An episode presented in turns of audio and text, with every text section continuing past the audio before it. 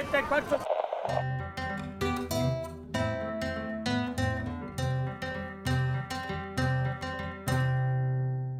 Bienvenidas y bienvenidos a un episodio más de El Zapato Aprieta, el primer podcast sobre desigualdades. Mi nombre es Camila Arza, soy investigadora del Centro Interdisciplinario para el Estudio de Políticas Públicas y del Consejo Nacional de Investigaciones Científicas y Técnicas de la Argentina. En el día de hoy vamos a conversar sobre los cuidados en tiempos de COVID-19, hacia una nueva conversación en América Latina. Y para esto hemos invitado a Juliana Martínez Franzoni, profesora de la Universidad de Costa Rica. Hola Juliana, buenas tardes. Hola, ¿qué tal? ¿De qué hablamos cuando hablamos de cuidados? ¿Y por qué son tan importantes? Bueno, a lo largo de la vida, en varios momentos, todas las personas requerimos eh, que otras personas nos atiendan. Eh, pensemos en una bebé recién nacida que no puede alimentarse sola, pensemos en una persona adulta mayor que necesita supervisión con los medicamentos. Cuidar es entonces atender, eh, entender cuáles son las necesidades físicas, emocionales y también afectivas de las personas a lo largo de la vida eh, cuyo bienestar no sería posible sin que, sin que otras personas les atendieran. El grado de lo que podemos llamar cuidado dependencia de unas personas respecto a otras varía a lo largo del ciclo de vida y es mucho más alto al final, eh, al principio y al final de la vida. Eh, pero también es alto durante situaciones de enfermedad temporaria o permanente eh, ante la discapacidad y entonces en estos escenarios las personas requieren que otras les apoyen. Eh, a veces también ocurre que de un pronto a otro una persona perfectamente autónoma se vuelve altamente cuidado dependiente. No sé, te torces un tobillo y de un pronto a otro no podés trasladarte, no podés prepararte los alimentos, necesitas que otras personas estén allí para resolver estas actividades de la vida cotidiana. En definitiva, en distintos grados todas las personas requerimos de cuidados para hacer frente a la vida cotidiana y el llamado a cuidar, como dice Joan Tronto, se apoya en una ética relacional, hoy por ti, mañana por mí. Entonces, si lo pensamos con detenimiento, una sociedad carente de cuidados es una no sociedad, no es posible una sociedad sin cuidados.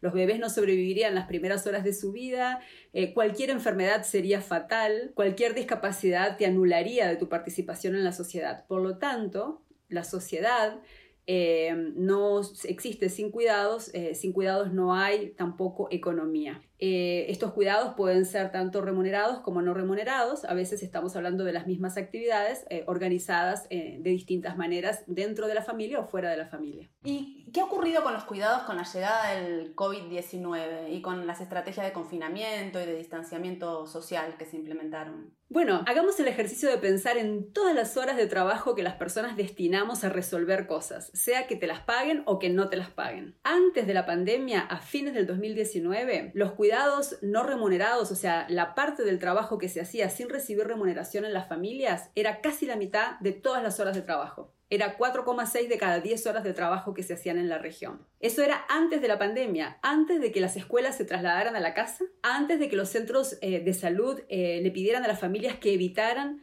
recurrir a, no ser que sea de absoluta necesidad, antes de que una gran proporción de familiares enfermos que no eran cuidado dependientes en diciembre del 2019 necesitaran apoyo para cuestiones cotidianas como el acceso a los alimentos, las compras, los mandados, eh, el acceso a los medicamentos. Un estudio para Estados Unidos muestra que las horas destinadas a cuidados en las familias se duplicaron eh, durante el, el, periodo de pandemia con respecto al periodo previo. Pasaron de ser 30 horas por semana a ser 60 horas por semana. En América Latina la tendencia es similar. No tenemos un dato tan preciso, pero la tendencia es similar hay muchas más personas requiriendo cotidianamente de asistencia física, de apoyo emocional, afectivo en los hogares que los que había antes de marzo del 2020. Distintas encuestas de opinión que sí tenemos en la región reportan esto, un incremento enorme de la demanda de cuidados muchísimo cansancio, muy pocas horas de sueño y dificultad extrema para conciliar, conciliar, todo el trabajo remunerado con el trabajo no remunerado de cuidados. También se reportan descuidos y accidentes. Por ejemplo, en Colombia el Hospital de Niños repunta un pico de accidentes domésticos con quemaduras.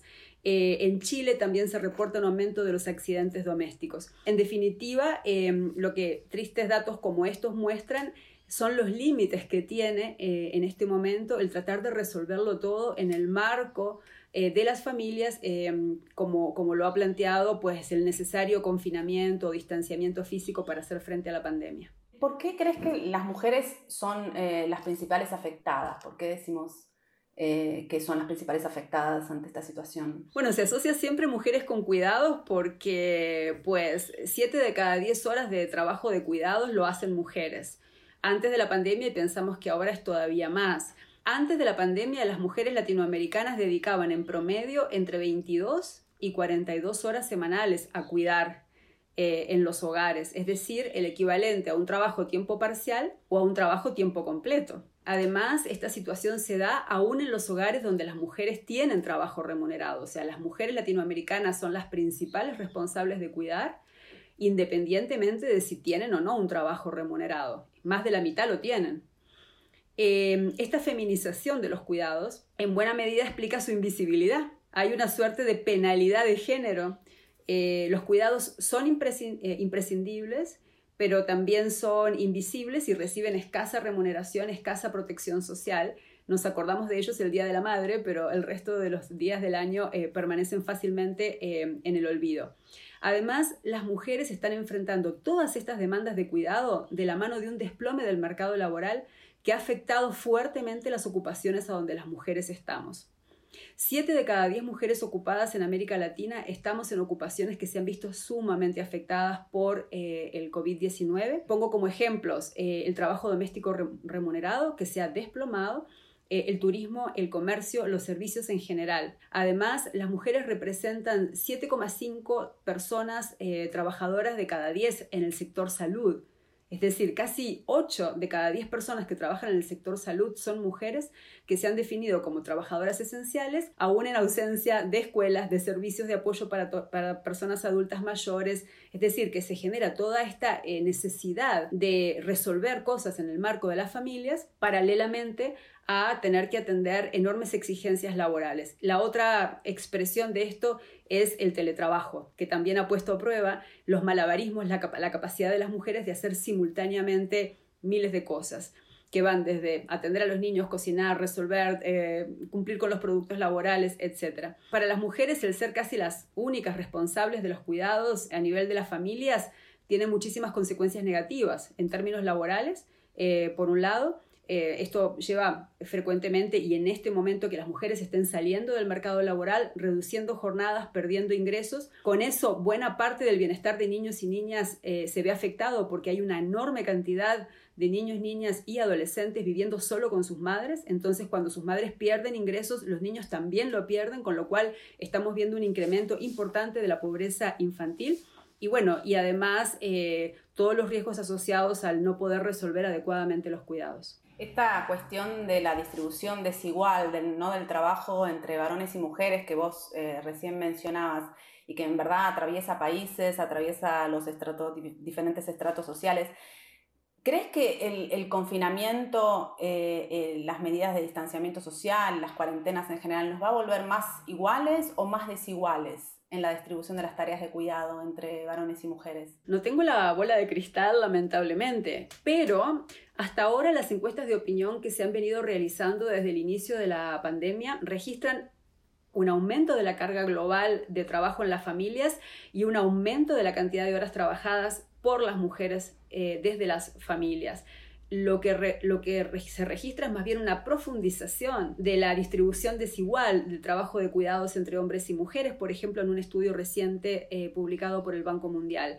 Las demandas de cuidado plantean el riesgo de que una gran proporción de mujeres, para hacer frente a esta situación, más bien abandonen el trabajo especialmente aquellos que no se pueden hacer desde la casa o que tengan problemas para cumplir eh, las tareas eh, mediante el teletrabajo. Eh, en realidad, para lograr salir con mayor igualdad, necesitaríamos que las políticas públicas se propongan aprovechar esta ventana de oportunidades tan desafortunada y con tantas consecuencias negativas para transformar la emergencia en una oportunidad eh, para distribuir cuidados en más manos, en particular para implicar a los hombres en las tareas de cuidado. Pero eso requiere de una acción estatal decidida. Eso no eh, ocurriría eh, en principio de manera automática por la mera situación de la pandemia. Por el contrario, la, emergencia estaría exacerbando desigualdades preexistentes. En varios de tus aportes eh, previos en tus investigaciones has hecho referencia a las desigualdades en la, en la autonomía económica de las mujeres por nivel socioeconómico. ¿Cómo crees que se están reflejando estas desigualdades eh, de las mujeres por nivel socioeconómico en el contexto actual, ¿no? ¿Qué, tan desiguales somos las mujeres frente a la pandemia? Bueno, las mujeres latinoamericanas nunca habíamos sido tan desiguales entre nosotras como lo somos hoy. Y este es un momento eh, de exacerbación de todas las desigualdades.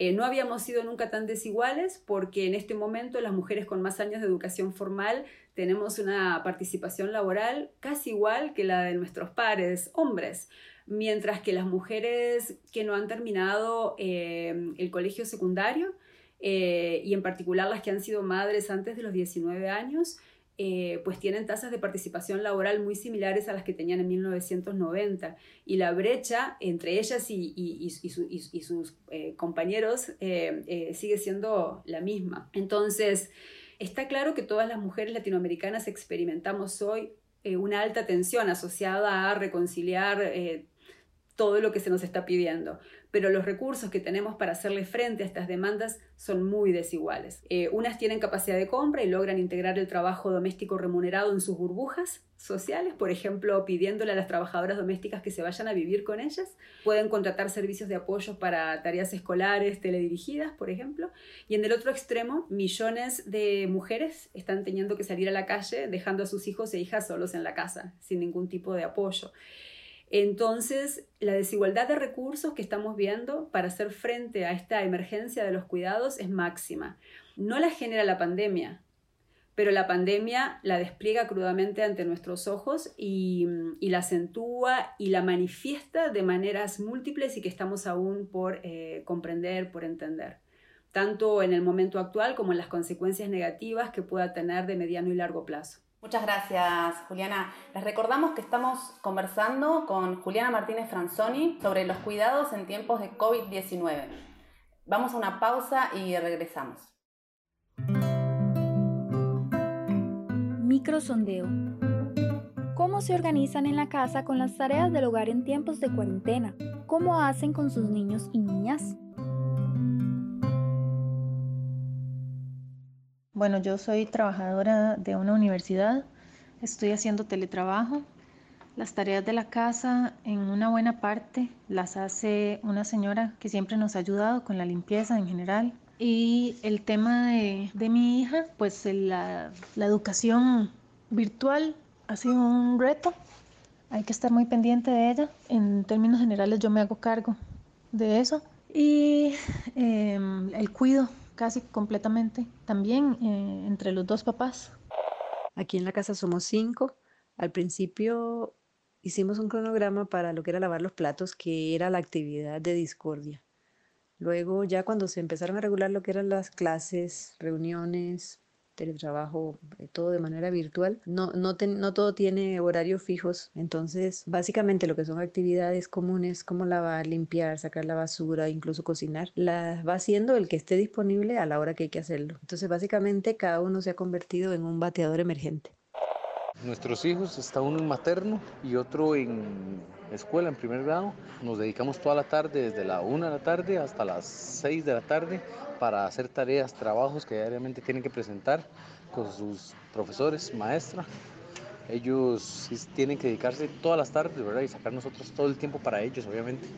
Y nuestra hija Luna, que está en octavo año del colegio, ella sí se acomoda un poquito más, ¿verdad? Ella sí hace los trabajos sola. Eso sí, hay que sacar el tiempo para que ella tenga todo el internet disponible para ella sola, ¿verdad? Estás escuchando el primer podcast sobre desigualdades en tiempos de pandemia, donde el zapato aprieta aún más. Bueno, seguimos conversando con Juliana Martínez Franzoni sobre los cuidados en tiempos de COVID-19, hacia una nueva conversación en América Latina. Hace unos eh, momentos comentabas, eh, Juliana, sobre las tensiones que se generan en el hogar alrededor de eh, la combinación de las, tareas de cuidado en el hogar, el teletrabajo, en, en las mujeres en contextos del COVID-19. En este momento los servicios educativos, los servicios de cuidado se cerraron, el trabajo remunerado en los hogares se redujo, ¿no? precisamente por la necesidad de mantener eh, la, la, distancia física. Y sabemos que los servicios educativos, el cuidado infantil, el trabajo remunerado en los hogares son componentes fundamentales en la organización social del cuidado. Entonces, eh, todo esto evidentemente complica eh, el trabajo en la casa de quienes hacen teletrabajo y también de quienes tienen que seguir saliendo a, trabajar. Ahora, eh, me gustaría eh, una reflexión tuya acerca de qué alternativas habría ¿no? de, hacerlo así en este proceso. Para hacer frente a la pandemia atendiendo eh, las necesidades de cuidado y evitando una profundización de la emergencia que estamos viviendo en torno a los cuidados, necesitaríamos que las burbujas sociales que estamos construyendo para eh, hacerle frente a la pandemia y que vamos a tener que eh, poner en marcha y suspender alternativamente, aparentemente, por muchos meses por delante, necesitaríamos, decía, que las burbujas sociales no sean solo familiares. Necesitaríamos no asumir que enviando a la gente a la casa, en la casa va a haber eh, una disponibilidad de tiempo femenino principalmente, pero de tiempo destinado al trabajo de cuidados, capaz de atender todas las necesidades que allí se generan. Esto tendría concretamente que traducirse en que algunos servicios de cuidado se mantengan adaptados a la, situación de emergencia. Para poder apoyar, por ejemplo, a, las personas que están haciendo, eh, pues que se están desempeñando en los servicios esenciales, por ejemplo, de salud, pero también para personas que están haciendo teletrabajo y que no pueden organizar los cuidados de otra manera. Pensemos en los miles de madres que viven solas con sus hijas e hijos pequeños y que tienen que hacer teletrabajo y no tienen a quién pedirle que, pues, que, que, les atienda mientras están trabajando. Entonces, eh, necesitamos servicios adaptados a esta situación, capaces de intervenir en estos casos. En segundo lugar, que varios eh, servicios de apoyo a la población adulta mayor también se mantengan, en particular para apoyar el acceso a servicios básicos como los alimentos y los medicamentos. Eh, y en tercer lugar, necesitamos que se financie tiempo para cuidar, por ejemplo, mediante licencias o mediante subsidios. Eh, estos tres tipos de medidas se han ensayado en distintos países europeos, en general en ninguno de manera comprensiva, eh, pero alguna u otra de las medidas podemos ver ejemplos de los cuales podemos aprender y adaptar a nuestra realidad. Eh, en general, se trata de que los gobiernos reconozcan que los cuidados son un trabajo esencial, sean remunerados o no, son un trabajo esencial y que debe habilitarse como criterio de acceso a la protección social. Básicamente de eso se trata, de poner los cuidados a la altura del acceso al agua potable, del acceso a la electricidad, del acceso a una conectividad que funcione. Evidentemente, eh, esta conversación no es fácil en el marco de espacios fiscales limitados, pero a la vez es una conversación que necesita hacerse teniendo en cuenta los costos de actuar y los costos de no actuar. Y esos costos de no actuar no solo son de cortísimo plazo, sino que pueden expresarse en el mediano y en el largo plazo en eh, situaciones de muy difícil reversión, como la deserción escolar, el incremento de la mortalidad infantil, etc. Específicamente, eh, eh, ¿cómo se han planteado los, los gobiernos eh, sus políticas para abordar esta crisis desde el punto de vista de los cuidados? ¿no? ¿Qué políticas han desarrollado? ¿Y de qué depende específicamente en, en, cada caso, en los distintos países, de que la crisis de cuidados sea más o menos profunda ¿no? entre, entre, entre países? Hay muy pocos ejemplos realmente en la región latinoamericana de gobiernos abordando, siquiera conversando sobre los cuidados. No digamos abordando, digamos conversando, tematizando y reconociendo que estamos viviendo una emergencia. Em, podríamos decir que un gran logro en Chile ha sido eh, la, discusión sobre si se debe recurrir a una licencia postnatal extendida frente a la emergencia para que madres que están en este momento en situaciones de licencia por maternidad puedan extenderla por un tiempo em, mayor mientras dura la emergencia.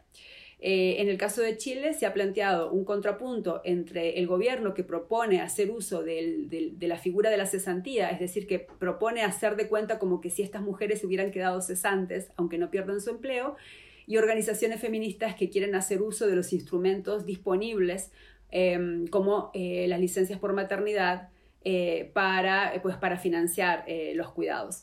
las implicaciones de un instrumento u otro son múltiples, no solo en términos de quiénes quedan cubiertas, qué personas pueden acceder a estas prestaciones y quiénes no, sino también en, términos de cómo se tematizan los cuidados. Si los cuidados son un problema de las mujeres, que el Estado en algún momento, porque no le queda otro remedio, apoya, o si los cuidados son un asunto de la sociedad, que tenemos que organizar colectivamente mediante un conjunto de instrumentos que incluyen el trabajo familiar, las licencias, los subsidios, los servicios, eh, incluso la participación de los empleadores y empleadoras eh, en, esta, en esta conversación. Entonces, siendo fines de junio del, del, 2020, realmente como región tenemos poco que enseñar. Eh, esto es llamativo porque pues la región viene de un periodo de mucha conversación sobre los cuidados y sobre la necesidad de tener programas, políticas y hasta sistemas nacionales de cuidado. Tenemos, de hecho, en Uruguay eh, pues una experiencia del Sistema Nacional de Cuidados que ha dado mucho que hablar y que ha generado lecciones para, el resto de América Latina y también para el norte global. Sin embargo, mi sensación es que eh, la pandemia nos ha encontrado pues... Eh, eh, desprovistos de, una capacidad de respuesta rápida. Eh, esto no aplica solo a los cuidados, de hecho en todos los países se está discutiendo la necesidad de tener ingresos básicos eh, y algo tan sencillo y tan obvio y tan necesario como eso, pues no, no, no genera consensos en todos los lugares. Entonces, la, respuesta estatal está siendo compleja y, lenta de, en general, y los cuidados más aún, por pues ser un tema todavía nuevo eh, en, el marco de la protección social de los países. Creo sí que, mm, eh, que, hay variaciones de acuerdo a dónde estaban los países antes de la pandemia en términos de cuán robusto su sistema de sus, sus servicios sociales eran y que eso hace una diferencia, ¿no? Eh, hace una diferencia como, como dique de contención. Por ejemplo, el hecho de que muchos niños y niñas que van a escuelas públicas de la región estén recibiendo hoy acompañamiento de sus maestras depende de cuán sólido sea eh, el, sistema educativo. Ahora, la implicación para los cuidados puede ser la misma en cualquier caso. En cualquier caso, se va a necesitar una mamá sentada frente a la computadora viendo a ver cómo lo resuelve. Eh, entonces creo que estamos en pañales y tenemos mucho camino que andar. También hay una cuestión de coordinación ¿no? entre las distintas políticas eh, que, se, que, se toman en relación con, con, la pandemia, las cuarentenas y el distanciamiento, como por ejemplo eh, cómo se van dando los distintos pasos en la reincorporación en, en, en el sistema educativo de los niños y si eso va de la mano con los mismos tipos de pasos en, la reincorporación de hombres y mujeres en el sistema laboral, porque cuando hay una tensión en estas dos cuestiones, eh, finalmente puede suceder lo que muchas veces pasa, que es la mujer la que se va a ocupar de hacer que esa organización del cuidado funcione, entonces es la que se va a quedar en, la casa eh, haciendo eh, el trabajo de cuidado, de acompañamiento escolar, si no hay una coordinación entre la, reincorporación al mercado laboral y la reincorporación de los niños en la, escuela o en los sistemas de cuidado. Totalmente de acuerdo y de lo que he visto, esa coordinación no ha existido eh,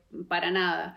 Eh, más bien son conversaciones que tienen lugar en carriles distintos como si unas situaciones no afectaran directamente a las otras. Y esto lo hemos visto también en buena medida en Europa, en donde varios de los países han vuelto ya a, una reapertura económica, pues con idas y venidas y en donde también eh, tienden a hacer conversaciones paralelas. Una es la conversación de la reapertura de la economía, eh, de la economía y otra es la conversación sobre la reapertura de los servicios. Quería preguntarte eh, también sobre los actores sociales, ¿no? ¿Qué, qué, qué rol tienen distintos actores sociales en visibilizar la problemática del cuidado? Por ejemplo, ¿qué rol tiene la sociedad civil? las organizaciones sociales, en, en poner este tema en la agenda, ¿no? Y qué cuestiones plantean, qué demandas plantean estos, estos distintos actores. Creo que las organizaciones de sociedad civil, las organizaciones sociales están teniendo un papel muy importante en eh, denunciar y demandar, en denunciar y proponer eh, medidas que, eh, que permitan incidir en la situación, en la emergencia de los cuidados. De lo que he visto se plantean tres tipos de cosas. La primera es sumar a los hombres a cuidar y que los hombres sean responsables de sus propios cuidados y de las personas que tienen alrededor. Si las responsabilidades familiares no deberían seguir siendo principalmente un asunto femenino. Necesitamos más hombres eh, que sean cuidado independientes. En realidad, la mayor parte de los hombres adultos perfectamente sanos y que se consideran a sí mismos autónomos eh, en América Latina tienen grados de cuidado de dependencia muy grandes. Entonces, una de las demandas es eh, pues aprovechar esta situación para abordar los modelos de masculinidad que sostienen un grado de cuidado de dependencia muy grande por parte de, de los hombres y que en esa medida también los, pues los inhabilita para cuidar a otros y a otras. el segundo tipo de demandas tiene que ver con incorporar a los cuidados como parte de la protección social básica. Es decir, en empezar a reconocer que la protección social básica tanto tiene que resolver el agua potable como, como los servicios de cuidados básicos para población altamente cuidado dependiente, sean niños, niñas, población adulta mayor eh, con altos grados de dependencia eh, o personas con discapacidad. Eh, también poder, poder ver qué componentes de la protección social tradicional, por llamarle así, tienen efectos inmediatos en los tiempos que se destinan a los cuidados. Por ejemplo, el agua potable en este momento es imprescindible por múltiples razones, en cuenta que si no se tiene agua potable en, el ámbito doméstico, en el hogar, pues el tiempo que se tiene que destinar a conseguir enormes cantidades de agua es muy grande y entra en conflicto con todo lo demás. Entonces, eh, hay aspectos de la protección social básica que no son estrictamente los de cuidados, que también tienen efectos directos sobre los cuidados dependiendo de cómo se resuelven. En tercer lugar, hay muchísima vocería relacionada con la protección de las trabajadoras domésticas remuneradas que son tan centrales a los cuidados en América Latina pero casi siempre a costa de sus propios cuidados y de su propio autocuidado. Y en este momento por millones han perdido su trabajo y carecen de todo tipo de protección social. Esta es otra de las demandas importantes que, he visto.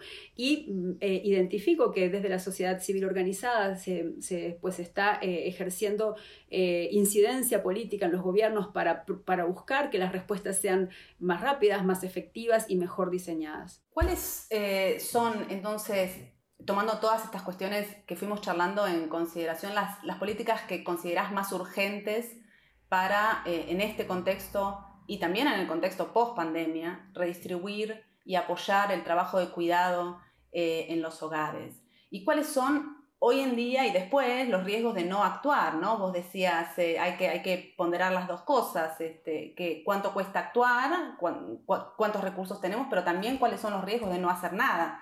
¿Y qué necesitamos para actuar? ¿Qué se necesita? ¿Qué necesitan los gobiernos? Bueno, en versión sintética creo que lo primero es asegurar que todas las personas con responsabilidades familiares tengan un ingreso, sea un ingreso laboral o sea un ingreso social. O sea, el piso de esta conversación es eh, para mí que toda persona con responsabilidad familiar tiene que tener un ingreso.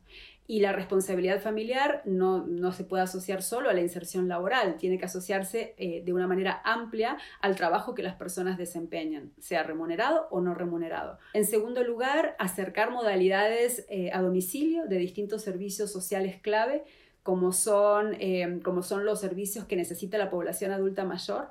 es necesario acercar y tener estas modalidades a domicilio diseñadas para, para el contexto de emergencia actual y para contextos de emergencia por venir. Y en tercer lugar, necesitamos servicios de cuidado infantil adaptados a la emergencia. Necesitamos tener una identificación clara de quiénes son los niños y niñas que deben recibirlo y pensar en maneras de poder acercarlos. En este contexto, en esta situación, en lo que hemos aprendido, ¿qué, qué te da esperanzas hacia adelante? Bueno, eh, siempre se dice que el trabajo doméstico no se ve salvo que no se haga, ¿cierto? O sea, el trabajo doméstico que se ve es el que no se hizo, si una cama no se armó, si un alimento no se preparó.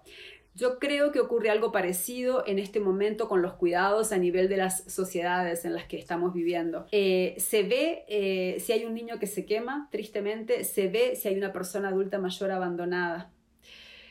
La emergencia ha realmente puesto en vilo eh, la capacidad de la sociedad de atender adecuadamente los cuidados. Eh, y al hacerlo, eh, hace visible la centralidad que tienen los cuidados en nuestra vida y nos brinda una oportunidad para organizarnos distinto, organizarnos mejor. Esta oportunidad es solo una pequeñísima ventana de oportunidad. Eh, toca pues ahora buscar aprovecharla.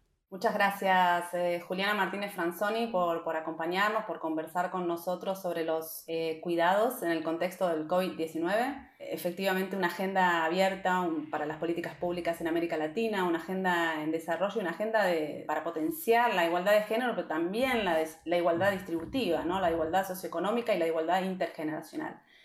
Les agradecemos eh, a todos y a todas por acompañarnos y les invitamos a seguirnos en nuestra cuenta de anchor.fm o en su plataforma de podcast favorita.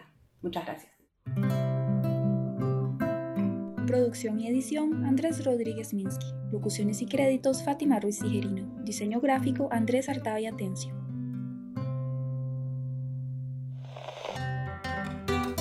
Les invitamos a escuchar todos nuestros podcasts en su plataforma favorita. Puedes seguirnos en el Facebook del Instituto de Investigaciones Sociales. El Zapato Aprieta es una producción del Programa de Acumulación, Distribución y Desigualdad del Instituto de Investigaciones Sociales de la Universidad de Costa Rica. Esta temporada, con el apoyo de Paul Sock, Red Latinoamericana de Análisis de la Política Social, el Centro de Investigación y Estudios Políticos UCR y la Escuela de Ciencias de la Comunicación Colectiva UCR.